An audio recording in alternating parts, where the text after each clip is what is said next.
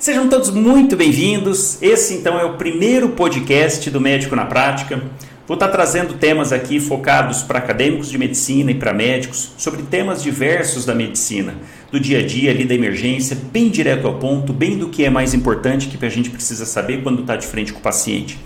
E o intuito sempre do perfil médico na prática e aqui do podcast também é trazer justamente esse conhecimento de uma forma diferente, porque a gente está acostumado na, na, faculdade, nas universidades e também quando a gente vai estudar livro, a gente está acostumado de uma forma muito didática e boa parte das vezes distante do, do dia a dia, da prática realmente daquele para poder aplicar aquele conhecimento. E o objetivo tanto do perfil quanto desse podcast é justamente isso: é simplificar o ensino, simplificar o entendimento dos principais assuntos para que o paciente acabe, acabe saindo beneficiado. Porque se a gente consegue exercer de uma forma muito mais prática, muito mais objetiva o nosso conhecimento, quem mais sai ganhando é justamente o paciente.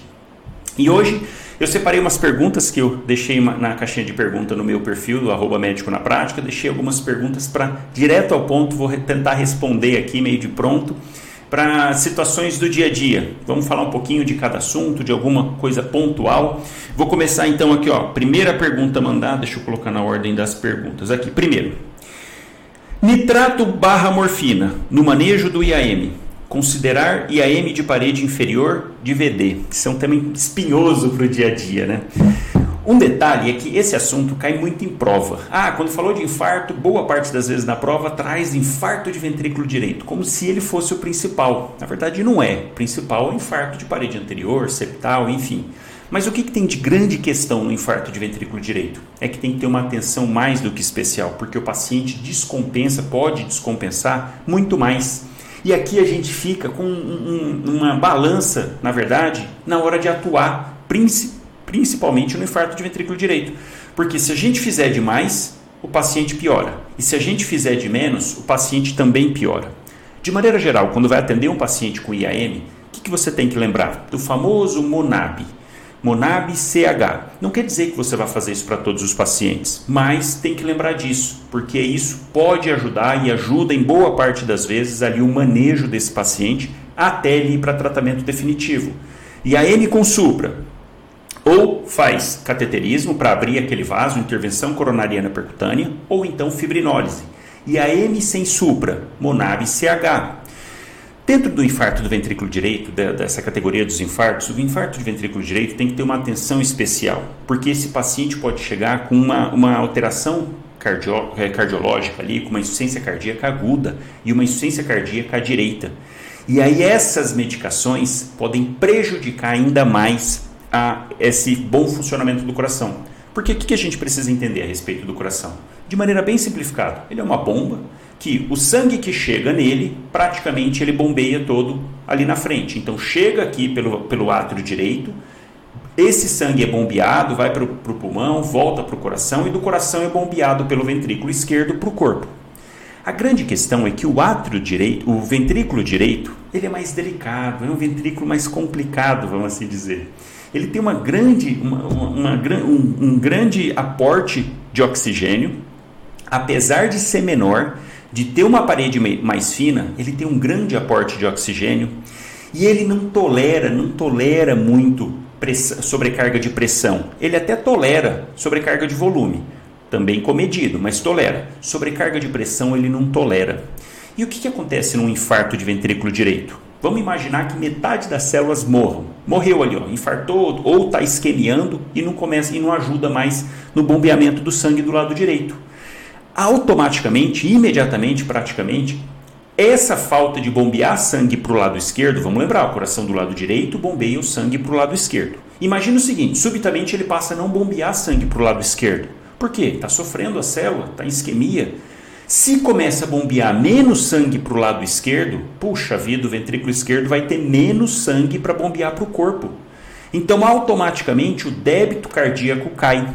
Com isso, piora ainda mais o retorno venoso. Porque imagina um circuito fechado. Se o coração bombeia menos sangue, vai chegar menos sangue nele mesmo. Então, o coração está lá bombeando um litro, um litro, um litro, volta um litro para ele. Repentinamente, ele começa a bombear 800 ml. Não bombeia mais um litro o que, que acontece? Se ele está bombeando menos, vai chegar menos. e isso acaba virando uma bola de neve. Tem um detalhe interessante também, que com esse acúmulo a mais de sangue do lado direito, o ventrículo direito e o septo acabam ficando cheio e o septo começa a apertar o ventrículo esquerdo. Então olha que interessante. Esse ventrículo esquerdo já ia receber menos sangue, porque o ventrículo direito está mandando menos sangue. Então, ventrículo esquerdo recebendo menos sangue e mais, mais apertado, cabendo menos sangue nele. Agora você imagina isso acontecendo lá no coração que o, o, o, coração é aquela bomba máxima que tem que estar muito bem funcionando, com um funcionamento pleno, de repente já começa com alteração na volemia e com alteração no espaço de caber sangue no ventrículo esquerdo. Então, com tudo isso, resumidamente, acaba diminuindo o retorno venoso. E aí o que já estava ruim fica péssimo. Então, todo paciente que chega instável, com suspeita de AM, que chega hipotenso, má perfusão periférica, oligúrico, alteração do nível de consciência, esse paciente a gente tem que ter uma atenção especial, independente se é infarto de ventrículo direito ou não. Chegou, chegou instável, já tem que ter atenção máxima. E mais, rodou um eletro, viu lá, supra nas derivações inferiores. Puxa vida, isso é um infarto de ventrículo direito. Nessa situação, você tem que pensar sempre quando atender um paciente com IAM, pensar em MONAB, CH. Mas eu vou fazer MONAB? Eu vou fazer MONAB para esse paciente? Eu vou fazer morfina, que é um venodilatador, faz voltar menos sangue Vou fazer nitrato, que é outro também vasodilatador que diminui o débito, que diminui o retorno venoso. Não vou. Vou fazer beta bloqueador, prejudicar ainda mais a, a contratilidade do coração, cronotropismo, inotropismo. Vou fazer isso? Não vou, porque já está ruim esse coração, então eu não posso piorar. Então, nessas situações de paciente instável e paciente com infarto de ventrículo direito, eu não vou fazer morfina, não vou fazer nitrato, não vou fazer beta bloqueador de início. Vou fazer oxigênio, vou fazer o AS, com certeza, isso muda a vida do paciente, fazer os, os três comprimidinhos de AS para ele mastigar. E aí, nessa situação, se tiver com supra, esse paciente precisa ir para o CAT, precisa fazer cateterismo urgente, urgente. Se não tiver disponível, cateterismo, intervenção coronariana percutânea, a gente tem que pensar em fibrinolítico. Mais fácil, assim, ó, para o dia a dia, o tenecteplase. Pena que não tem, a gente encontra mais alteplase ou streptokinase, são as opções que tem para fazer. Mais ainda, o ideal é que a gente estabilize, tente estabilizar ao máximo esse paciente antes de fazer o fibrinolítico. E aí, nesse momento, o que, que tem que fazer para ele? Volume, soro fisiológico. E muita gente se confunde nesse momento. Fala assim, mas peraí, peraí, coração tá ruim. Se o coração tá ruim, tá com insuficiência cardíaca. Eu vou fazer volume, parece um paradoxo. Mas vai, vai fazer volume, porque agora você entende. Como diminuir o débito cardíaco, diminuir o retorno venoso. Então, o que já estava ruim fica péssimo. Então, a gente precisa fazer volume com muita cautela e aqui você pode ir fazendo 250 ml de soro fisiológico, de 250 a 500. Se você está com muito medo, vai fazendo 250 e avaliando, vai vendo, vai vendo perfusão, vai vendo pressão, vai vendo saturação. E em cima do paciente, correu 250, avalia. Vai fazendo ausculta, vai, vai vendo, faz mais 250, até um meio termo. E aí Além do AS, você pode fazer o clopidogrel, dose de ataque, quatro comprimidos. Cada comprimido tem 75 miligramas. A não ser que o paciente tenha mais de 75 anos, você não vai fazer a dose de ataque de clopidogrel. Vai fazer um comprimido só. E se tiver menos de 75 anos, pode fazer os quatro comprimidos de eh, clopidogrel e fazer fibrinólise. Se for fazer fibrinólise, fazer uma dose de heparina, de enoxaparina, 30 miligramas venoso. Venoso, é isso mesmo. É a seringuinha vem pronto com inscrição subcutâneo. Mas no IAM, a única situação que a gente faz venoso. Faz 30 miligramas venoso, mais 1 miligrama por quilo subcutâneo e fibrinolítico. Então, tenta estabilizar ao máximo esse paciente e faz a fibrinólise ali onde você tiver, que é a chance que esse paciente tem. Fez a fibrinólise, reverteu, melhorou, diminuiu o supra, legal, ótimo, vai conduzindo. Fez, mantendo supra, paciente mantendo dor, esse paciente tem que correr com ele para ir para o cateterismo, porque o que tinha para você fazer, você já fez. Agora ele precisa, urgente, intervenção coronariana percutânea, aí não tem como não fazer isso, tem que encaminhar para poder fazer. Então, ó, infarto de ventrículo direito, não, não fazer evitar morfina, nitrato e beta-bloqueador. O restante do Monab CH, o ideal é fazer. E, além disso, fazer volume, prova de volume, 250 ml de soro fisiológico e vai avaliando esse paciente, tá? Então, bem direto do, da, da conduta sobre isso. Vamos lá, vamos partir para a próxima pergunta. Próxima pergunta. Peraí, cadê? Deixa eu ver onde que eu vou. Aqui. Como usar drogas vasoativas corretamente? Essa é uma pergunta que todo dia, todo dia, mano, todo dia. Olha só, droga vasoativa, vou dar uma contextualização aqui. O que, que você tem que entender a respeito de droga vasoativa? Nosso sistema nervoso simpático é aquele sistema da luta ou fuga. E para comandar essa luta ou fuga, basicamente são dois neurotransmissores e um hormônio: dopamina, noradrenalina e adrenalina. Então, dopa e nora são neurotransmissores que estimulam lá na adrenal, na glândula adrenal, a produção de adrenalina. Baseado nisso, você imagina o seguinte: olha para nunca mais esquecer esse conceito a respeito de droga vasoativa. Quando a gente pensa no sistema nervoso simpático, olha o preparo que o nosso organismo vai ter que ter num momento de luta ou fuga, porque é isso que acontece. Ah, vai, vai correr, vai lutar, vamos assim dizer, estimulação do, do sistema nervoso simpático. Então, nesse momento, o coração tem que estar muito bem, a parte cerebral tem que estar muito bem, tem que estar ativo, o pulmão tem que estar recebendo uma quantidade grande de oxigênio, os músculos, o sistema cardiocirculatório. Então, olha como que basicamente os principais órgãos e sistemas são envolvidos diretamente nesse momento.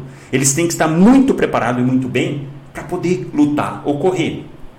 Quando a gente pensa nisso, olha, olha o paradoxo. No coração, qual que, que a gente espera num momento desse de estresse? Que o coração aumente a quantidade de, da frequência cardíaca, aumente um, um cronotropismo positivo e também que ele bombe. Com isso, ele vai bombear mais sangue, que ele tenha mais força para fazer isso. Então, esse é o primeiro ponto. O coração precisa bombear mais sangue. Ponto. Segunda coisa, no pulmão que, que precisa acontecer no pulmão? Caramba, o pulmão tem que abrir, os brônquios tem que abrir para poder receber. O paciente vai ficar taquipneico, vai ficar ofegante, ele precisa receber mais oxigênio. Não adianta nada, o coração está batendo rapidamente, mandando sangue para os tecidos, para os órgãos, para os músculos, se esse tecido não estiver muito bem oxigenado. Então, lá no pulmão, o que, que a gente espera numa situação de estresse? Que abra os bronquíolos, que chegue mais oxigênio. E nos vasos sanguíneos? O que, que a gente espera no vaso sanguíneo? Caramba, que ele ajude mandando mais sangue. Então, quando a gente pensa na periferia como uma esponja, o que, que vai acontecer nesse momento? Vou, vou mandar mais sangue aí para a corrente sanguínea. Manda líquido, recolhe o líquido aí, vamos assim dizer, dos tecidos para que tenha um volume sanguíneo maior, já que está bombeando mais sangue, vamos contribuir também. Então, os vasos sanguíneos se fecham fazem vasoconstrição para ajudar nesse volume sanguíneo. Só nessas três situações, falando do coração, falando do pulmão e falando dos vasos sanguíneos, você já pode perceber que, te, que dependendo do local, a ação é antagônica. Como assim? Lá no músculo liso do brônquio, o que, que faz? Faz relaxamento da musculatura lisa, abre o brônquio. Peraí, mas e lá no, no, no, na artéria? E lá no sistema vascular? Faz o contrário, faz vasoconstrição. Olha que loucura isso! Uma mesma substância, vamos aqui falar de adrenalina, uma mesma substância, uma catecolamina, com ações antagônicas, diferentes. Peraí, no pulmão ela abre e lá no vaso sanguíneo ela fecha? E mais, ainda no coração, nem abre nem fecha, acelera o coração. E aí que você nunca mais vai esquecer e pensa no seguinte, olha como que o nosso organismo é sábio, a fisiologia é fantástica, fantástica. Por quê? O que, que é mais fácil para o nosso organismo? Pensa o seguinte, imagina que você chega na sua casa, e é isso que a gente faz, a gente chega, cada porta da casa tem uma chave diferente. Aí você tem que andar. É que a gente não anda com as chaves do quarto, do banheiro, enfim, deixa ali onde está. Mas imagina se você tivesse que andar com esse bolo de chave da porta de entrada, da porta da cozinha, da porta do banheiro, da porta do quarto, do escritório, da porta da, da casinha do cachorrinho, com todas. Imagina que você tivesse que andar com esse bolo de chave. Puxa vida, olha o transtorno que ia dar. Até para poder fazer todas essas chaves, o que, que o organismo sabiamente faz? Imagina se ele tivesse que produzir uma substância diferente para cada um, olha, uma que vai agir no pulmão, uma catecolamina que vai agir no pulmão, uma catecolamina que vai agir no coração, uma catecolamina que vai agir no vaso sanguíneo. Puxa vida, não, muito ruim isso. Tem que produzir várias substâncias, muito ruim. O que, que é muito mais fácil? Muda a fechadura. Usa uma única chave, mas muda a fechadura. Então pensa você chegar na sua casa com uma chave só, olha a facilidade, com uma chave só que abre todas as portas. Aí você poderia falar assim, mas não, mas espera aí, tem porta que ela abre para dentro, tem porta que abre para fora e tem porta que é de correr. O que, que a gente faz para isso então? Muda a fechadura.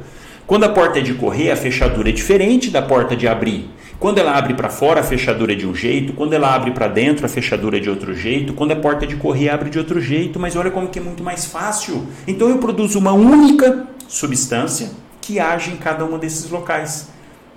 O que, que muda? Muda lá no local, o receptor do local. E quando você entende dessa maneira a droga vasoativa, você nunca mais esquece esse assunto. Nunca mais. Por quê?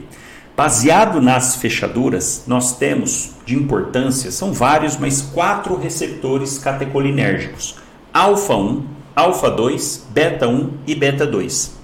Receptores alfa 1 estão presentes principalmente nos vasos sanguíneos e é o tipo de fechadura que faz o vaso sanguíneo fechar. Receptores alfa 2 tem alguns locais, tem também nos vasos. Um aqui que recebe receptor alfa 2 são as plaquetas, Olha que interessante, a plaqueta fica mais ativa com o sistema de catecolaminas. Porque se o indivíduo vai para luta ou fuga, ele teoricamente pode se machucar, se cortar, então precisa que a plaqueta esteja plenamente ativa. Para se precisar, ele faz a coagulação. Então olha que interessante. Beta 1. Quem que é o receptor beta 1? É o que está no coração, é o que aumenta o cronotropismo, aumenta o inotropismo, aumenta a força do coração. E por último, beta 2. São os receptores, são as fechaduras que estão lá dentro do pulmão, abrindo esse pulmão para que ele receba mais oxigênio. Então, o grande segredo de falar de droga vasoativa não é em si a droga vasoativa, e sim você entender os receptores. Porque cada droga vasoativa tem uma preferência por um dos receptores dessa maneira, bem para o dia a dia, bem para a prática aí, ó, do, do, plantão, do pronto atendimento, da emergência. Qual que é a droga vasoativa, senhor, que tem, você tem que estar muito, muito familiarizado com ela? famosa noradrenalina. A noradrenalina é uma catecolamina com ação preferencial em receptores alfa-1. Quer dizer, quando eu faço catecolamina para o paciente, quando eu faço uma noradrenalina para o paciente, o que, que eu espero? Eu espero que feche a periferia e que aumente a pressão desse paciente. Então chegou um choque séptico, o paciente está mal, choque distributivo, eu preciso fechar esses vasos sanguíneos. Então é essa medicação de escolha que eu uso, noradrenalina, entro para poder fazer a pressão subir. Em compensação, quando o paciente está precisando de um estímulo mais exclusivo no coração, existe uma catecolamina sintética feita pela indústria farmacêutica chamada dobutamina. A dobutamina ela tem uma ação focada específica em receptores beta 1. Então ela tem uma excelente ação justamente quando a gente quer que esse coração tenha mais força. Então, nessa situação, numa insuficiência cardíaca, por exemplo, é essa medicação que eu vou dar preferência, porque eu preciso de um estímulo cardíaco. E aí eu vou lançar mão de dobutamina. Por último, Existe a adrenalina, que é o hormônio, que é aquele coice, é aquela, ela, é aquela substância que entra chacoalhando tudo. É isso que você tem que pensar a respeito de adrenalina. Ela está quietinha lá na adrenal, está quietinha lá, parada, de repente toma um susto, toma algum estresse, automaticamente liberação de dopamina, liberação de noradrenalina, vai lá na, na, na adrenal e chacoalha a adrenal, assim, meu Deus, ajuda, ajuda. E ela vai e emite esse coice que é a adrenalina. Porque a adrenalina ela age receptores alfa 1, alfa 2, beta 1, beta 2, ela age em todo mundo. Chega chacoalhando tudo, porque é aquele, é, é aquele alerta máximo, é o hormônio do, de estar tá alerta, de estar tá pronto ali para correr ou para lutar. Então, adrenalina eu faço em situações que eu quero automaticamente, ao mesmo tempo, estimular coração e estimular vaso sanguíneo. Um exemplo aqui clássico: paciente pós-PCR, uma indicação muito boa de fazer adrenalina, porque eu preciso estimular esse coração e eu preciso também estimular o vaso sanguíneo, faz choque distributivo pós-PCR. O paciente fica muito inflamado, então eu preciso fechar a periferia e eu preciso estimular esse coração. Agora, tirando essa situação de PCR, geralmente a gente dá preferência de entrar separadamente noradrenalina e dobuta. Por quê? A, vantagem de entrar com essas duas em detrimento à adrenalina é que eu consigo manejar. Ué, se eu quiser estimular mais o coração, eu aumento dobutamina. E se eu quiser estimular mais a periferia, o paciente está chocado, quero só fechar a periferia sem causar muita taquicardia, eu vou e aumento só a nora. É por isso que é mais fácil, vamos assim dizer, e é mais preferível a gente fazer esse ajuste com duas medicações, ao invés de eu fazer adrenalina. Porque a adrenalina, eu aumentar a dose, Fecho a periferia e o paciente está taquicárdico. Mas não, caramba, a pressão está 6, uma pressão sistólica de 6 e uma frequência cardíaca de 140. E aí, eu estou com adrenalina ali. Ah, vou ter que aumentar a pressão, porque eu vou ter que aumentar essa pressão, então eu vou ter que aumentar a dose de adrenalina. Qual é o efeito colateral nesse caso, o problema? O paciente vai ficar mais taquicárdico ainda. Por isso que o ideal é entrar separadamente. Um pequeno adendo aqui a respeito ainda de drogas ah, de droga vasoativa, mais especificamente de, de ah, substâncias inotrópicas, a gente tem também para o dia a dia, mas que não é fácil de encontrar, outras duas substâncias que estimulam o coração, que é a levosimendana e miurinone. Um sensibilizador de canal de cálcio, o outro inibidor de fosfodiesterase. Essas não agem no receptor beta 2. É por isso que são drogas de, vamos falar assim, de escolha naquele paciente que chega com uma insuficiência cardíaca, que eu quero estimular esse coração, mas o paciente, por exemplo, está fazendo uso de beta bloqueador. Ué, o beta bloqueador, como o próprio nome diz, bloqueia receptores beta, então diminuindo a eficácia da dobutamina. Nessa situação, lança mão do mirinone, da levomesindano problema é que eles são muito hipotensores, muito mais do que a dobutamina. Então tem que ter cuidado, o paciente não pode estar hipotenso quando a gente começa, precisa compensar isso antes. E o último a respeito de droga vasoativa, que a gente tem que entender também, é que como essas medicações são extremamente concentradas, a ampola, ela precisa ser diluída. Então, geralmente a gente dilui em soro glicosado. Pode fisiológico também, mas você vai ver na maioria dos locais como com soro glicosado. Questão de pH, tudo, enfim. A questão é que você pode diluir do jeito que você quiser. Não existe uma diluição certa e uma errada. É que aí tem, dependendo de cada serviço, ele padroniza uma forma de diluir para ficar todo mundo falando a mesma língua. Por exemplo, usar noradrenalina, duas ampolas em 92 ml de soro glicosado ah, dobutamina, 4 ampolas em 170 de soro glicosado ou fisiológico. Porque cada ampolinha tem 20, então se eu fizer vai dar uma solução de 250. Enfim, cada serviço tem o seu jeito de diluir, não tem um certo ou um errado. Isso dá tempo de você consultar também, tá? Então essa é uma visão geral, resumida, a respeito da droga vasoativa que eu tenho certeza que vai ajudar para o dia a dia. Próxima pergunta. Tentativa de suicídio por intoxicação medicamentosa. Puxa, intoxicações exógenas. Esse é um tema interessante, importante, a gente precisa dominar muito bem, porque no dia a dia chega muito paciente.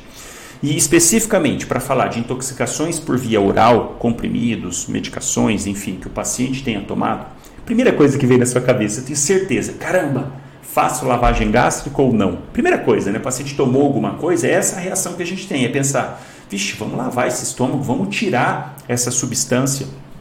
E esse é um tema conflitante. Tem guidelines que já não recomendam fazer isso mais, tem guidelines que ainda recomendam. Eu acho válido fazer. Em quais situações? Então, assim, chegou o paciente, fez uso de medicação, tentativa de suicídio, pensar em lavagem nasogástrica, em lavagem sonda nasogástrica, né? Quais situações a gente não vai fazer? Isso é importante. Primeiro, paciente rebaixado, chegou com Glasgow menor ou igual a 8, não deve fazer, porque senão pode estimular a vômito e o paciente broncoaspirar. Se ele está rebaixado, ele não faz proteção de via, de via aérea. Não tem reflexo de tosse, não tem mais nada, fica prejudicado. Então ele pode broncoaspirar. Uso de medicações ah, de substâncias, desculpa, substâncias corrosivas. Você não vai passar sonda por diversos motivos. Uma porque pode ter feito, você pode fazer um falso trajeto, pode perfurar o esôfago, se tomou soda cáustica, por exemplo, não vai fazer lavagem. E até porque você faz e vai estimular vômito às vezes e volta de novo, então vai queimar duas vezes? Não deve.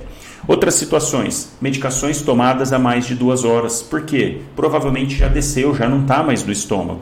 Então não adianta fazer lavagem gástrica nessa situação porque não tem mais a medicação lá para lavar. Então essas são as principais contraindicações que a gente vai ter atenção. Ah, dependendo da medicação, se for algo um anticoagulante, por exemplo, o paciente estiver apresentando sangramento, não vai fazer também. Quer dizer, a medicação já passou, já está causando efeito, já está sangrando, não vai passar sonda com risco de sangramentos maiores, uma epistaxe volumosa, enfim, evitar passar sonda em caso de sangramento. Então chegou Passa sonda, se for até duas horas e essas contraindicações. Como que faz? Passa uma sonda calibrosa, tem que ser aí ó, 22, 24, incomoda bastante, machuca, infelizmente, mas tem que ser calibrosa, porque senão não volta. Ah, se for pílula, principalmente, vai acabar entupindo e às vezes o paciente está com o estômago cheio também entope. Então, ó, passa a sonda, pega o frasco de sorinho fisiológico, 250 ml, injeta tudo e depois abre para voltar e vai fazendo isso, vai injetando 250, abre para voltar, 250, abre para voltar. E aí vai observando, conforme vai lavando, saindo, você vai vendo se está saindo colorido. Geralmente as medicações têm alguma coloração, então vai sair colorido, ou pedacinhos de, do comprimido, de cápsula, enfim. Você vai avaliando, até tá saindo soro puro. Saiu, fez, fez lá duas, três, quatro vezes, pronto, limpou, está saindo puro. Outra coisa que você vai poder lançar mão é fazer, a, fazer carvão ativado. Então pega um saquinho do carvão ativado, ele é chato para diluir, quem já fez sabe. Dilui em 250 de sorinho fisiológico, tem que pegar uma seringa, ficar puxando, voltando e vai. E é, é, um, é um saco para poder diluir. Mas é isso aí, vai diluindo, dilui, pega aquele, aquele, aquela solução com a seringa e vai injetando pela sonda. Injeta, injeta tudo com a diferença que agora você não abre mais a sonda, deixa fechada, porque esse é o objetivo, é o carvão sair do estômago, entrar no delgado, entrar no intestino, é, inibindo a absorção, inibindo a absorção dessas medicações. Contraindicação para carvão ativado: paciente constipado, paciente com suspeita de obstrução intestinal, paciente muito acamado, debilitado, que já tem um histórico prévio, um paciente, por exemplo, com sequela de AVC, que nessa situação ele não tomaria os comprimidos, mas enfim, você tender a evitar, porque ele é muito constipante. Então pode agravar ainda mais um quadro de obstrução intestinal, tá? Então essas são as situações. Uma coisa que é importante falar é que quando você vê esse assunto na faculdade, geralmente, o que, que mais é focado? E até pensando em prova. Ah, nos antídotos. Vamos focar nos antídotos. E os antídotos não é o mais importante para o dia a dia, porque antídoto dá tempo de você pesquisar, você pesquisar qual é, você pesquisar a dose, pesquisar a forma de fazer, isso dá tempo de fazer. Esse, esse primeiro atendimento, que é a questão da lavagem ah, da, com a sonda, fazendo o carvão ativado, isso é o mais importante. E aí, dependendo do que for, ah, o paciente fez uso de opioide, você pode lançar mão de naloxona, que é o, a medicação, antídoto para opioide, 0,4 miligramas, fazer. Ah, o paciente fez uso de benzodiazepínico, você pode usar o flumazenil, é que o flumazenil tem que ter um pouco mais de cautela. Ele diminui o limiar convulsivo do paciente, o paciente pode ter uma crise convulsiva ali, tem que tomar um, um certo cuidado com o flumazenil, não é tão, tão simples assim para fazer. Ah, paciente fez o uso de, de, paracetamol, você vai usar N-acetilcisteína. Enfim, para cada um desses, dá para avaliar, fez uso de beta-bloqueador, usa glucagon. Isso dá tempo de pesquisar. Mais importante é lembrar da sonda, fazer, fazer a lavagem e, ah, dependendo da situação, tem medicações que esse paciente vai precisar ir para diálise, depende de intoxicação, por exemplo, por lítio, intoxicação por digitálico, por tricíclico. No tricíclico ainda dá para fazer a alcalinização da, da urina. Tem alguns esquemas para uso de bicarbonato, mas isso também é, depende da situação. Às vezes o paciente precisa ir para hemodiálise para poder filtrar, tirar a medicação da corrente sanguínea. Tá legal? Então, o principal ponto, sonda nasogástrica para esses, esses, pacientes, claro, que chegaram com uma, com uma certa. Ah, e uma outra coisa, paciente chegou rebaixado, não retardar a intubação, pelo amor de Deus, isso é importante. Ah, não, vou esperar, vou esperar aqui porque vai passar o efeito. Ah, ele tomou lá benzodiazepínico, tomou alguma coisa, mas não está fazendo a apneia. Vou esperar, vou esperar que ele acorda, puxa, aí vomita, broncoaspira, pronto, perdeu o time da, da intubação. Chegou rebaixado, entuba. Porque a hora que passar o efeito da medicação, tira o tubo. Vai estubar o paciente, ele vai acordar, vai agitar, você tira o tubo. Tá? Próxima pergunta. Cidade do interior sem UTI. IAM e AVC. É melhor sempre referenciar? Olha só, essas situações, se você não tem retaguarda, você tem que fazer o primeiro atendimento. Não só para IAM, como para AVC, como para politraumatizado. Porque a questão que a gente tem assim é pensar, poxa, eu estou num local onde não tem recurso. Ah, vou encaminhar. Chegou aqui, está grave, vixe, não quero nem ver o que é, vou encaminhar. Não, pelo amor de Deus. A gente precisa primeiro estabilizar esse paciente. Chegou com uma reação anafilática, estabiliza, caminha depois. Chegou com IAM, estabiliza o paciente, faz o MONAB CH, vê. Se você tiver fibrinolítico, vai fazer ali mesmo. Fibrinolítico para o IAM tem que ser feito na ponta. Ele não pode perder o time. Quanto mais rápido for feito, é melhor para esse paciente. Chegou, puxa, eu consigo uma retaguarda para fazer cateterismo, para fazer intervenção coronariana percutânea dentro de 90 minutos, no máximo 120, quer dizer, duas horas. Eu consigo algum serviço aqui próximo, alguma cidade próxima, algum hospital que receba esse paciente para hemodinâmica, para fazer lá a dilatação da, da artéria comprometida? Não. Então vou pensar em fibrinolítico. Eu tenho fibrinolítico aqui? Tenho, vou fazer. E aí vai encaminhar depois. Você já faz ali no pronto atendimento. De tamanha segurança que tem fazer isso, olha só, o ACLS estuda e, e recomenda em algumas situações até tem se falado nisso, de fazer fibrinólise na rua ainda. O paramédico, até, é lógico que é uma realidade totalmente diferente da do Brasil, nos Estados Unidos tudo mais, mas para o paramédico chegar, avaliar esse paciente, rodar um eletro, tem um supra, fazer o fibrinolítico ali na hora, olha, é seguro. Já no AVC, não, você não vai fazer o fibrinolítico, esse precisa sim ir para o neuro, precisa estar tá numa UTI, pelo risco de transformação hemorrágica, então pode ter uma complicação e mais. Para fazer fibrinolítico no AVC, obrigatoriamente você tem que ter uma tomografia confirmando que seja AVC isquêmico. Se você está no local sem recurso, não vai fazer de jeito nenhum. Esse você vai ter que encaminhar. Vê, estabiliza, vê se o paciente está rebaixado, se vai precisar entubar, se não vai, como que está ali o contexto para então ser encaminhado. Tá? Então não é assim, chegou, eu vou encaminhar direto. Não tem as indicações. Estabiliza primeiro para depois encaminhar. Um outro exemplo, só para a gente finalizar essa pergunta. Ah, chegou um politraumatizado, não tem o recurso. Tudo bem, mas o X, o X para sangramento, na verdade, ele acaba sendo feito lá pelo, pelo primeiro atendimento na rua. Mas vamos supor que chegou com algum grau de sangramento, você vai estancar o sangramento e fazer o ABCD, ABCDE. Esse você tem que fazer no local que você tiver fazer abertura de via aérea, fazer avaliação da ventilação, fazer avaliação da circulação, você precisa fazer volume, você precisa fazer hemoderivado, mesmo que você não tenha o hemoderivado, mas você sabe que vai precisar fazer volume. O D, fazer avaliação neurológica, vou precisar entubar, não vou. E o E, fazer exposição desse paciente, avaliar se não está passando nada batido. Esse primeiro atendimento é você que tem que fazer, porque esse paciente pode chegar, por exemplo, com pneumotórax hipertensivo, se você não fizer a descompressão, que não é mais no segundo espaço intercostal, é no quinto. Na, na verdade, não é que não é mais. Se o paciente for magro, pode fazer no segundo espaço intercostal, linha M clavicular. Se o paciente for obeso, quinto espaço intercostal, linha N axilar, tá? Linha axilar média.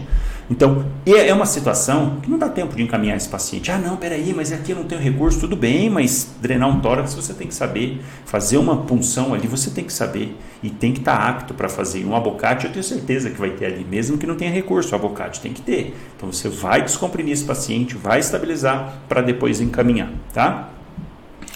Eu me lembro quando eu estava na Marinha uh, e chegaram dois soldados que caíram de moto nossa, vários ferimentos corto-contusos, tudo na cabeça, estavam sem capacete, tinham bebido e vieram numa ambulância sentados, sem colar, sem, sem prancha rígida. Meu Deus, eu recebendo aqueles pacientes no final de semana eu não lembro se era jogo do Brasil, tinha algum evento assim, enfim, chegando lá e olhando aquilo, caramba, não sabia por onde eu começava, fiquei travado assim, falei, meu Deus, sem, sem colar, sem prancha, e a gente, eu tinha acabado de formar e a gente sai com aquela mentalidade, caramba, atender politraumatizado, tem que estar tá com prancha, tem que estar tá no colar. Chegaram lá andando, nossa, com vários ferimentos, tudo aberto, um quebrou todos os dentes aqui na frente. Meu Deus, eu li aquilo, falei, caraca, começo por onde? Por onde? Ah, cada história. Vamos lá. Próxima pergunta. Locais sem monitor de emergência. Como conduzir? Olha só, já falei sobre isso também. A gente precisa muito bem ver antes de ir para o plantão. O que, que tem, o que, que não tem. Não, já recomendei várias vezes, não atender em local que não tem desfibrilador. Não atender, porque você vai estar sendo exposto. Não atender em local que falta medicações básicas, como os benzodiazepínicos analgésicos potentes, por exemplo, a, a morfina. Você precisa ter o um mínimo mínimo para poder atender adequadamente num local. E, e, o ideal é que você veja isso antes, porque chegou lá na hora, não tem, a responsabilidade é sua. A gente viu há alguns meses, inclusive, uma, uma cena triste, um episódio lamentável de uma médica atendendo no interior do Amazonas, estava lá numa tribo tudo mais. Chegou uma criança convulsionando, não tinha medicação, tinha um helicóptero lá estava sem gasolina, não dava para transferir, era um estado de mal epilético, pelo que dá a entender. A criancinha foi a óbito e o que aconteceu? Os índios foram lá e agrediram a, a médica, quase mataram essa, essa médica. Por quê? E a culpa foi dela? Não tinha medicação, mas deveria ter visto, não, de maneira alguma que foi a culpa dela, mas, puxa, não se expor dessa maneira.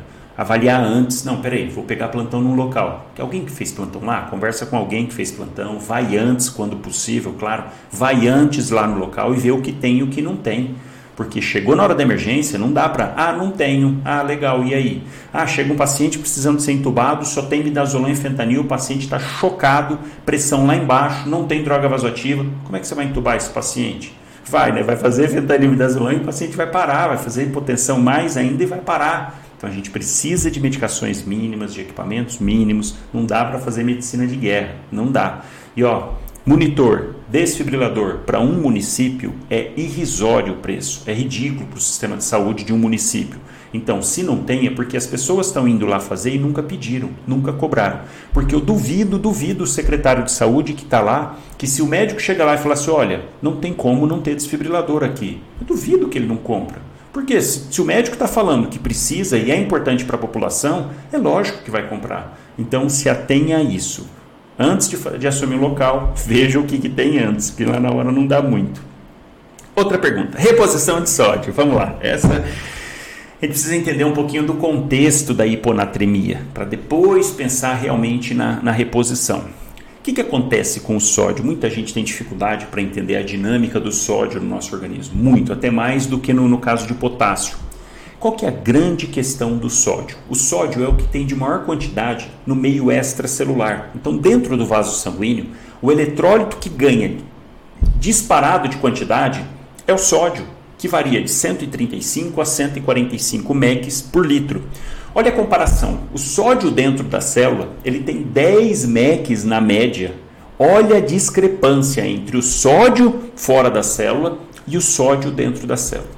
Como o sódio é o que tem de mais, é o que tem de maior quantidade no meio extracelular, dentro do vaso sanguíneo, por conta disso, ele coordena, é ele que manda na água. Olha que interessante. Então, através do sódio, o nosso organismo controla a quantidade de água e vice-versa. Através da água, também controla a quantidade de sódio. Tanto é que o nosso rim usa um dos parâmetros que ele usa para fazer a absorção de água é o que? Absorver sódio. Ele absorve sódio fazendo absorção de água. Dessa maneira, sempre que tiver distúrbio de sódio, não é distúrbio de sódio isoladamente, é distúrbio de água junto. E na grande maioria das vezes, na verdade, o distúrbio é da água. Por quê? Para a gente ter hiponatremia, na verdade, eu tenho que ter um aumento da quantidade de água relativa. Por que, que eu falo relativa? Porque pode acontecer situações de aumentar a quantidade de sódio, mas aumentar muito mais a quantidade de água. Então há um desarranjo entre a quantidade de água e a quantidade de sódio que, que você tem que pensar? Que sempre tem um balanço, sempre, sempre tem um balanço entre a água e o sódio. Toda vez que ocorre um desbalanço, um desajuste nesse, nessa balança entre sódio e água, vai estar a repercussão de hipernatremia ou hiponatremia. Especificamente falando de hiponatremia, primeira coisa que a gente tem que ter atenção é quanto à osmolaridade sanguínea. Primeira coisa para saber se é uma hiponatremia hiperosmolar, isosmolar ou hiposmolar. Primeira coisa que a gente tem que saber, porque baseado nisso vai depender do nosso tratamento. Como que você entende isso? Então a água, o sódio controla a quantidade de água na famosa questãozinha de osmolaridade. Passagem de água entre um ambiente e outro, entre um recipiente e outro, para igualar a quantidade de solutos. É isso que acaba também trazendo um pouquinho de confusão na cabeça, porque acaba envolvendo química, né? Vezes, ah, meu Deus, que negócio de osmolaridade, passa água, não passa o soluto, caramba. Mas é exatamente isso que a gente tem que considerar para entender sódio. Pensa o seguinte: eu tenho uma quantidade normal de sódio, não mexi no sódio. Quando o sódio está normal, tem uma formulinha para cálculo da osmolaridade. A osmolaridade do nosso sangue segue em torno de 280, 290 miliosmóis. E básico, vamos colocar aí 280, ponto. A formulinha leva em conta o sódio e a glicose, porque a glicose é um açúcar que a gente tem no sangue que também tem em grande quantidade, assim como o sódio. Enquanto o sódio está lá nos seus 135, 145 mEq, vamos falar um valor médio de glicose de 100 mg por decilitro no sangue. Esses dois eletrólitos coordenam então muito a quantidade de água, porque são os dois que mais têm. Baseado nisso, primeira coisa que você vai avaliar: chegou o paciente, está com valor de sódio baixo, fez a dosagem de sangue, a gente só sabe que está com hiponatremia depois do resultado, não dá para inferir isso, precisa de um resultado. Fez, está com sódio baixo. Peraí, primeira coisa que você tem que pensar: como que está a glicose?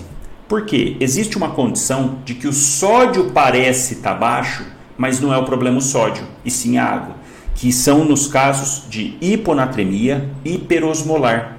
O que, que acontece no indivíduo que está com muita glicose no sangue? Muita, muita, está lá numa, no estado hiperosmolar hiperglicêmico, 600 de glicemia.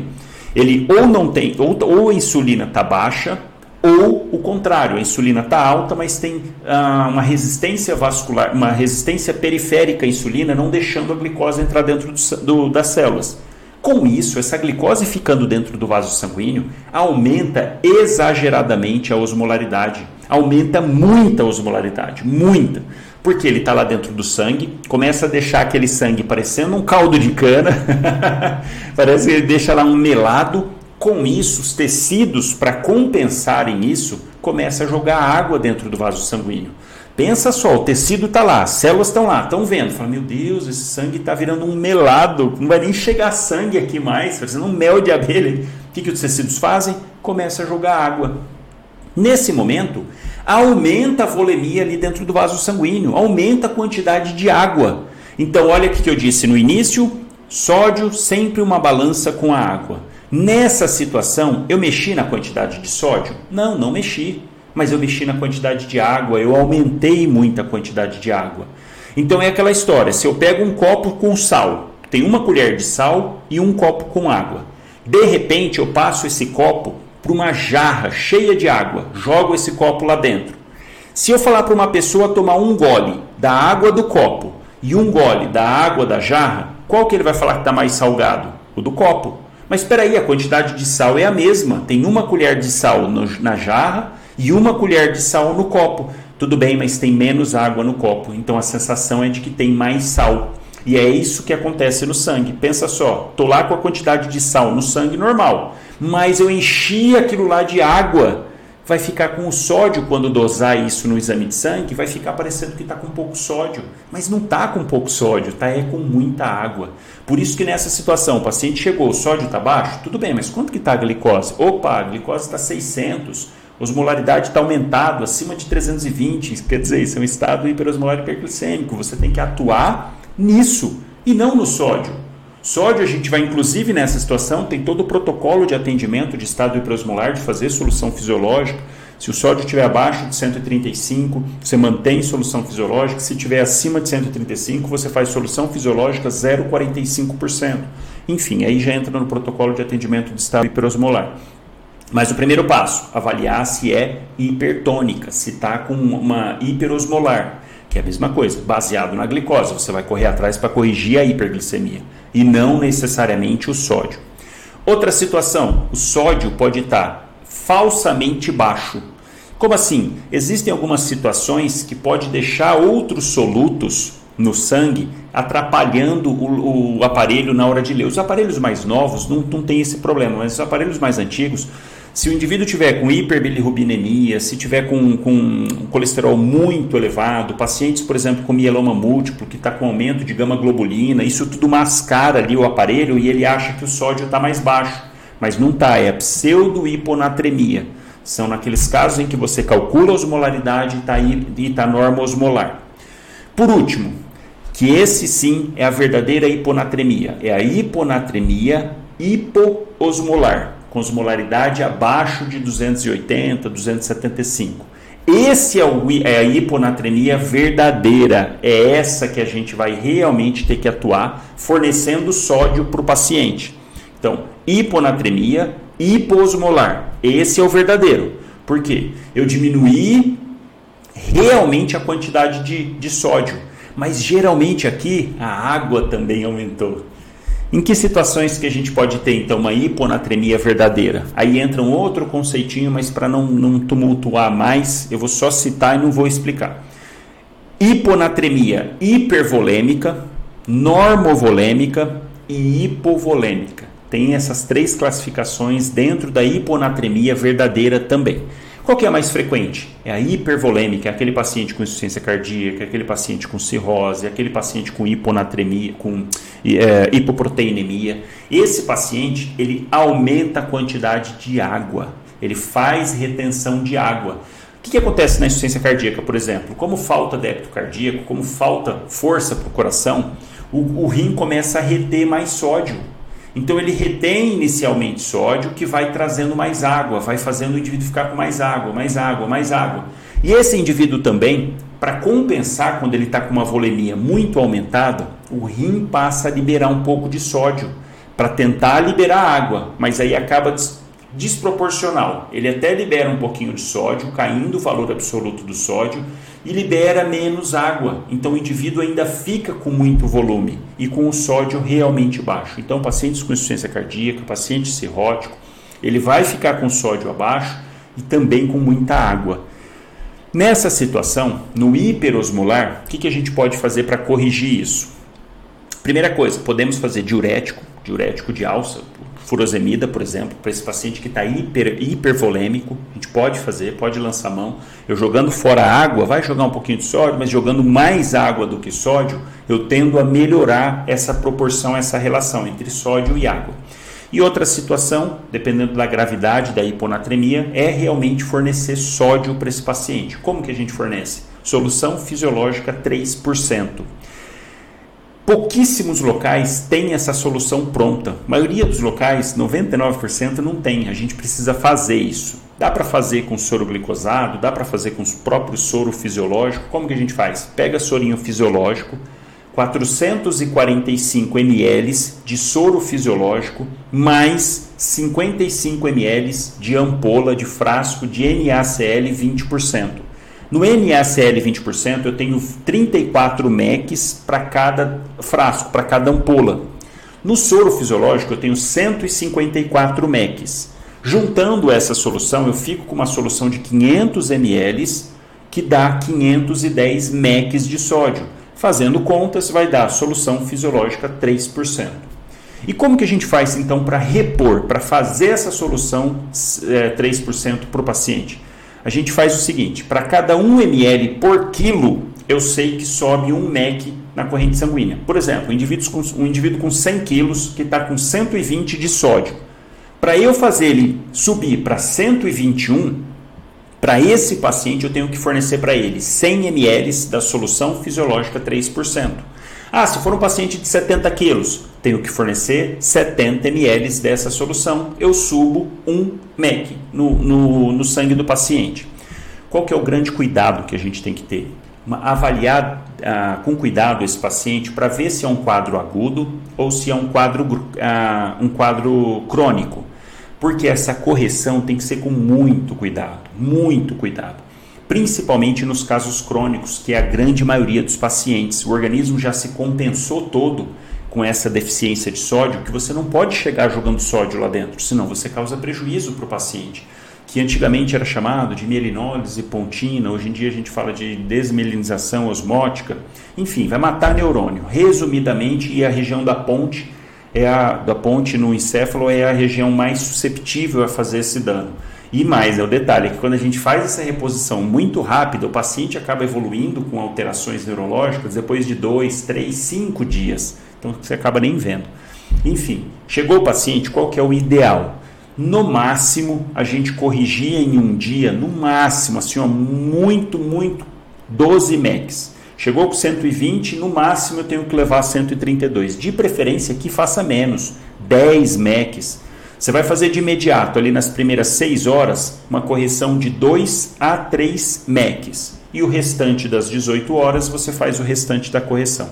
Então, cada 1 ml por quilo de solução fisiológica 3% passa para o paciente, sobe 1, 1 MEC na, na dosagem de sódio do paciente. Então, ah, paciente de 100 quilos, eu quero subir 3 MECs nas próximas 6 horas eu coloco 300 ml dessa solução para correr em 6 horas, 4, 6 horas, você tem que ir com cautela. Você pode ser até mais agressivo de fazer em 4 horas, mas é temerário, tem que ir com cuidado, a não ser que o paciente esteja com alterações neurológicas. Se o paciente chegou com um sódio muito baixo e está comatoso, tendo crise convulsiva, tendo algum sintoma neurológico, esse sim você pode fazer até em bolos 100 ml dessa solução. Você faz 100 ml, avalia, bolos mesmo, correm 10, 15 minutos. Faz 100 é medida de desespero, principalmente nos quadros agudos.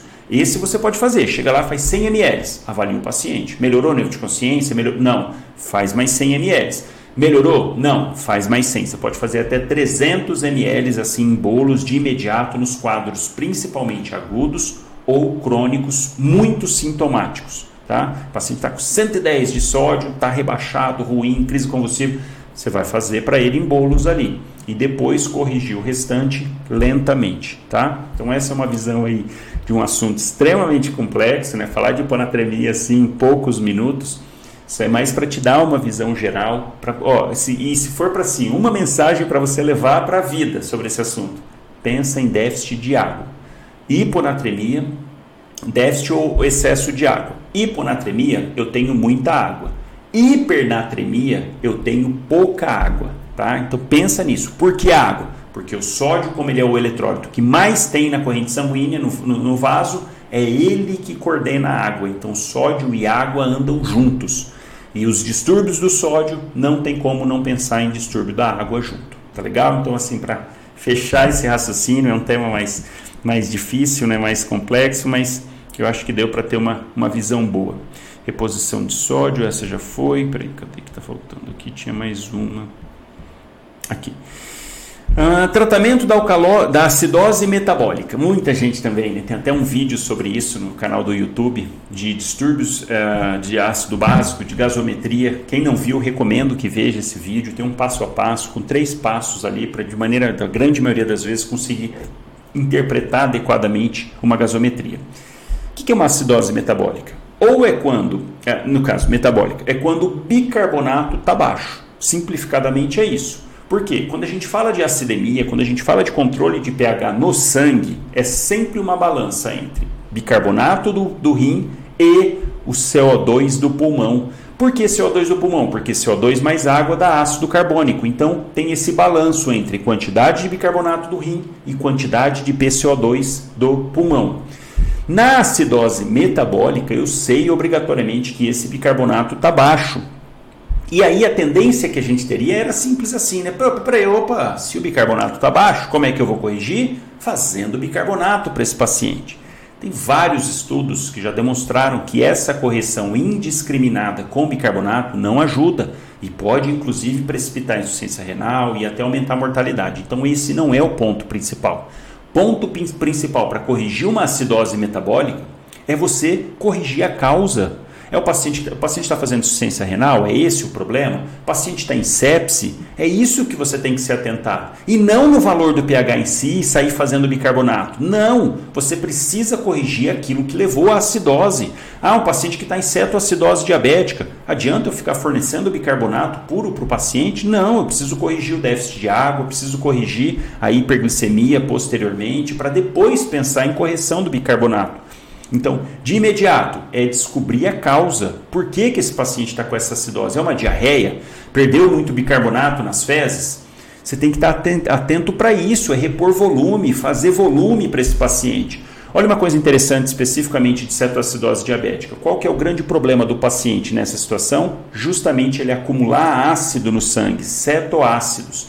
E esses cetoácidos acabam consumindo bicarbonato. Por isso que no diagnóstico de cetoacidose diabética a gente leva em consideração o pH juntamente com o bicarbonato. Geralmente bicarbonato abaixo de 18, abaixo de 15, dependendo de qual, de qual protocolo você seguir. Mas abaixo de 18, quer dizer, foi consumido esse bicarbonato, porque o bicarbonato é um grande tampão no nosso sangue. Onde tem tendência à acidose, ele vai lá e usa, ele, ele tampona aquilo, só que às custas de estar tá gastando bicarbonato. E aí, nessa situação, o paciente chega então com aumento de cetoácidos, consumindo bicarbonato e desidratado, perdeu líquido, está urinando, tá. Não é o bicarbonato o seu foco nessa situação específica, e sim corrigir volume. Por quê? Se eu fizer prontamente volume para esse paciente, vai diluir esses cetoácidos, já diminuindo, melhorando assim a quantidade de ácido, vamos assim dizer. Só por isso, você já corrigindo a volemia do paciente, fazendo volume para ele, esse bicarbonato tende a subir. Por isso que você deixa para fazer o bicarbonato realmente se ele estiver mantendo um pH muito baixo, mesmo depois que você corrigiu a volemia. Ah, o paciente chegou em sepse. O que, que acontece na sepse? Choque distributivo, perde líquido para o terceiro espaço, fica com volume sanguíneo, com vaso sanguíneo murcho, vazio, com má perfusão dos tecidos. Esse é o conceito de choque, é quando não está perfundindo adequadamente os tecidos. O que, que, você tem que fazer nessa situação? Fornecer volume. Não adianta jogar bicarbonato lá dentro, não tem nem volemia quase para esse bicarbonato correr. Que, que, você, que, que a gente precisa nessa situação? Melhorar o aporte sanguíneo. Preciso fazer volume porque aí eu consigo banhar melhor os tecidos, os tecidos passam a receber mais volume, mais oxigênio, mais glicose e tendem a produzir menos ácido lático, porque eu melhorei a perfusão. Então olha como que não adianta eu ficar jogando bicarbonato, vou ficar jogando bicarbonato, paciente chocado. E eu mandando bicarbonato, ah, mas vou corrigir o pH. Como se o tecido está continuando a produzir ácido lático, ele está hipoperfundido. Toda vez que o tecido está com uma hipoperfusão, ele quebra a glicose às custas de quebrar pela metade. Ele não recebe oxigênio, então ele quebra pela metade. O efeito disso, produção de ácido lático. Não adianta eu ficar, estou enxugando gelo, estou jogando bicarbonato lá dentro e o tecido mandando um monte de ácido lático. Vamos inverter essa ação? Esquece o bicarbonato nesse momento e manda volume. Manda volume um monte ali. Opa, melhorou a perfusão, diminuiu a produção de ácido lático pelos tecidos. Olha como que muda todo o cenário. Se estiver mantendo ainda um pH baixo, aí sim a gente até pode fazer bicarbonato. Então, dependendo da situação, paciente em PCR, paciente com um pH abaixo de 7, são situações, tem ainda algumas outras, paciente renal crônico você considera um valor um pouquinho maior, paciente ciência cardíaca você considera com um volume um pouquinho maior, mas de maneira geral, pH abaixo de 7, você pode sim ir corrigindo as causas, fazendo volume na boa parte das vezes, corrigindo aquele problema. Ah, não, mas ciência cardíaca, o paciente está com uma perfusão ruim, está fazendo ciência renal, vamos fazer dobuta, vamos melhorar a função cardíaca primeiro, para depois eu ir jogando bicarbonato. Não adianta eu sair fazendo bicarbonato. E quando for fazer o bicarbonato, existem algumas formulinhas. A mais simples, não é nem fórmula, é você fazer 1 mEq, 1 ml por quilo do bicarbonato a 8,4%. Esse é um dos mais fáceis.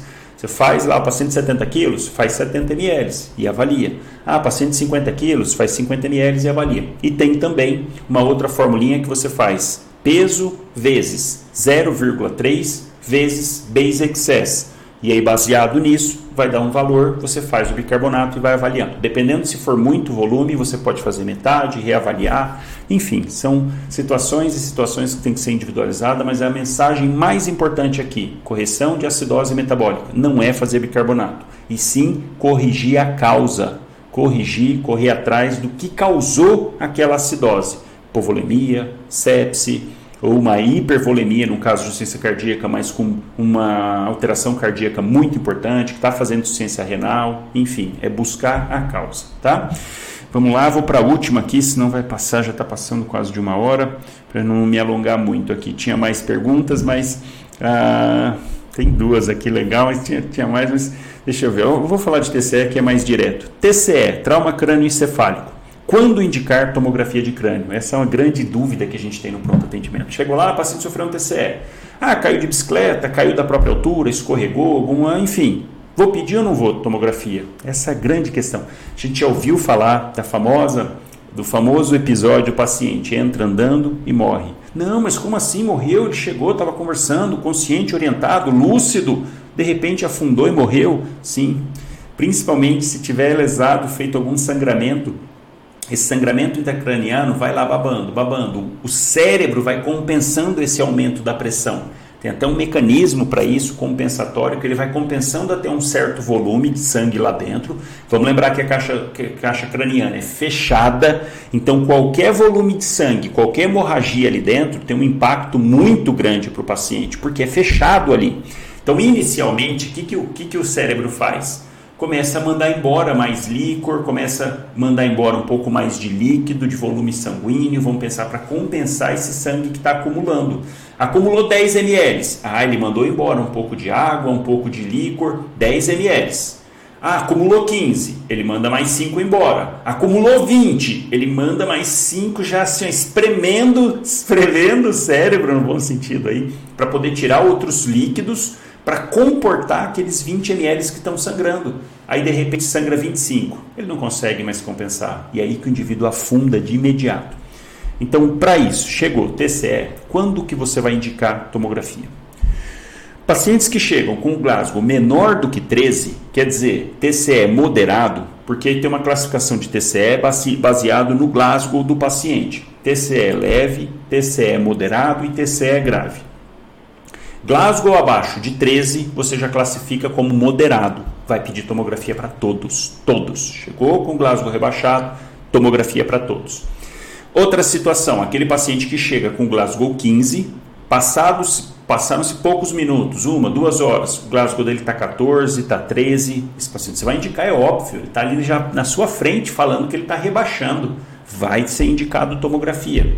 Outras situações, mecanismo do trauma, puxa, foi um capotamento, foi um atropelamento, o paciente foi jogado para fora do carro, por mais que ele chegue com Glasgow 15, é um paciente candidato a fazer tomografia. Precisa, precisa. É uma, é uma situação que, puxa vida, um, uma cinemática do trauma muito importante. Outro, outros pacientes que você vai pensar nisso, paciente muito idoso, acima de 60, muito não, acima de 60, 65 anos e crianças, são dois extremos ali que às vezes é difícil você avaliar esse, essas próximas horas, são pacientes mais sensíveis, para dano neurológico. Então, são pacientes também que você deve indicar tomografia, principalmente baseado na cinemática do trauma. Outra situação: paciente que na hora do trauma teve perda de consciência, pode pedir tomografia. Paciente que chega com relatando turvação visual, diplopia, paciente tendo cefaleia, vômito, é paciente que vai para tomografia, com certeza. Então, para quem que você não vai pedir tomografia? Paciente que chega com Glasgow 15, chegou lá, trauma, trauma TCE leve, fez lá Glasgow 15, não teve perda de consciência, não está com cefaleia, não está com alteração visual, a cinemática do trauma não foi tão intensa assim, paciente não faz uso de anticoagulante, outra coisa interessante para perguntar, para se, ater, se ater nesse momento. Pronto, fez? Ok, esse paciente você pode deixar em observação de 6 a 12 horas no pronto atendimento e alta avisando é, que ele tem alguém da família para ficar junto dele nas próximas outras 12 horas. Então, assim, a gente consegue cobrir um período de tempo de 24 horas, de 6 a 12 no pronto atendimento e de 12 a 18 algum familiar junto para poder estar tá avaliando esse paciente. Tá? E aí, qualquer alteração neurológica, retornar imediatamente. Ah, o paciente mora sozinho, não tem casa de repouso, não vai ter ninguém ali para ficar. Se bem casa de repouso tem bastante funcionário, mas alguma situação que não tenha ninguém para ficar, o vizinho que trouxe, o senhorzinho mora sozinho, deixe em observação por 24 horas. Não dá alta não, porque não vai ter ninguém para ver, e aí ele vai para casa, passa mal, não tem ninguém para ver isso. Então deixa lá 24 horas. E ó, mensagem final a esse respeito, já ampliando um pouquinho um, conceito. Se você teve dúvida em alguma situação, ah, chegou, não sei se é TEP, fico na dúvida, faço o score de Wales, ah, parece que é, ah, enfim, mas não tenho tomografia, não tenho dedimer, não tenho. E aí, vou deixar, vou dar alta, vou encaminhar? Na dúvida, sempre peque a mais. Sempre peque por mais, fazer mais. Ah, estou na dúvida, ah, não tive confiança, segurança para dar alta. Não dê alta, não dê alta. Encaminha, pede exame, deixa em observação. Chegou TCE, poxa, não teve perda de consciência, não teve nada, não está com vômito. Mas não sei, mas não sei, acho que o impacto foi, a cinemática foi pouco a mais. Deixa em observação, deixa em observação. Não, não fica, ah, não vou, vou me livrar, vou mandar alto. Não, na dúvida, deixa lá deixa ou encaminha, tá? E tem situações, como por exemplo, eu falei há pouco de, de AVC isquêmico, precisa, AVC isquêmico não, suspeita de AVC, precisa de tomografia. Ah, mas não tem, a cidade mais próxima daqui a três horas, não importa, encaminha, faz a sua parte. O problema do sistema, o problema de não ter, o problema de não ter transporte, a ambulância está quebrada, isso é problema do sistema. A gente não pode absorver problemas que não são nossos. A gente precisa fazer a nossa parte. E nesse quesito, nossa parte é paciente precisa de tomografia. Ah, mas será que precisa? Foi só uma queda boba. Ah, o paciente é idoso, faz uso de anticoagulante. Caiu, está com hematoma subgaleal aqui, mas nível de consciência normal, tudo normal. Será que não é exagero? Não, não é. Então eu acho que precisa de tomografia, mas não tem. Eu acho que precisa, vou encaminhar para onde tem. Ah, o sistema paciente não quer ir, aí é outra conversa. Inclusive, o paciente tem total autonomia para isso. Para falar, eu não quero. Tudo bem, é o que você falou. Você não está de alta, que é outra coisa, não dê alta pedido, não existe isso. Falando, você não está de alta, está encaminhado para fazer tomografia. Ah, eu vou embora. Ok, se ele estiver lúcido, orientado, consciente, ele pode ir embora, é uma opção que ele tem. A gente não, é, a gente não impõe nada para o paciente. Né? A gente mostra para ele a melhor saída. Tá legal, pessoal? Acho que tá bom já, que já tá dando mais de uma hora aqui de várias dúvidas. Eu vou fazer outras vezes, outros podcasts assim. Vou trazer também podcasts direcionados, ah, por exemplo, falar hiponatremia ou falar de algum outro assunto específico, infarto de ventrículo direito, para vocês poderem aproveitar o podcast para ir ouvindo no carro, para ouvindo para o trabalho, para o plantão, porque eu acho que ajuda bastante, muito para o dia a dia, a gente ouvindo esses temas de uma forma bem objetiva, bem didática, assim, bem ponto a ponto, realmente para o que importa, igual eu sempre trago aqui com as lives, com tudo, eu sempre foco em ser bem o mais objetivo possível. Às vezes eu me alongo um pouco a mais, empolgo numa fisiopatologia a mais, mas o objetivo é sempre deixar você direcionado e que você tenha independência para atender o seu paciente da melhor maneira possível. Tá legal, pessoal? Grande abraço para todo mundo, espero que tenham aproveitado e nos vemos na sexta-feira, live Sexta Luxo. Grande abraço!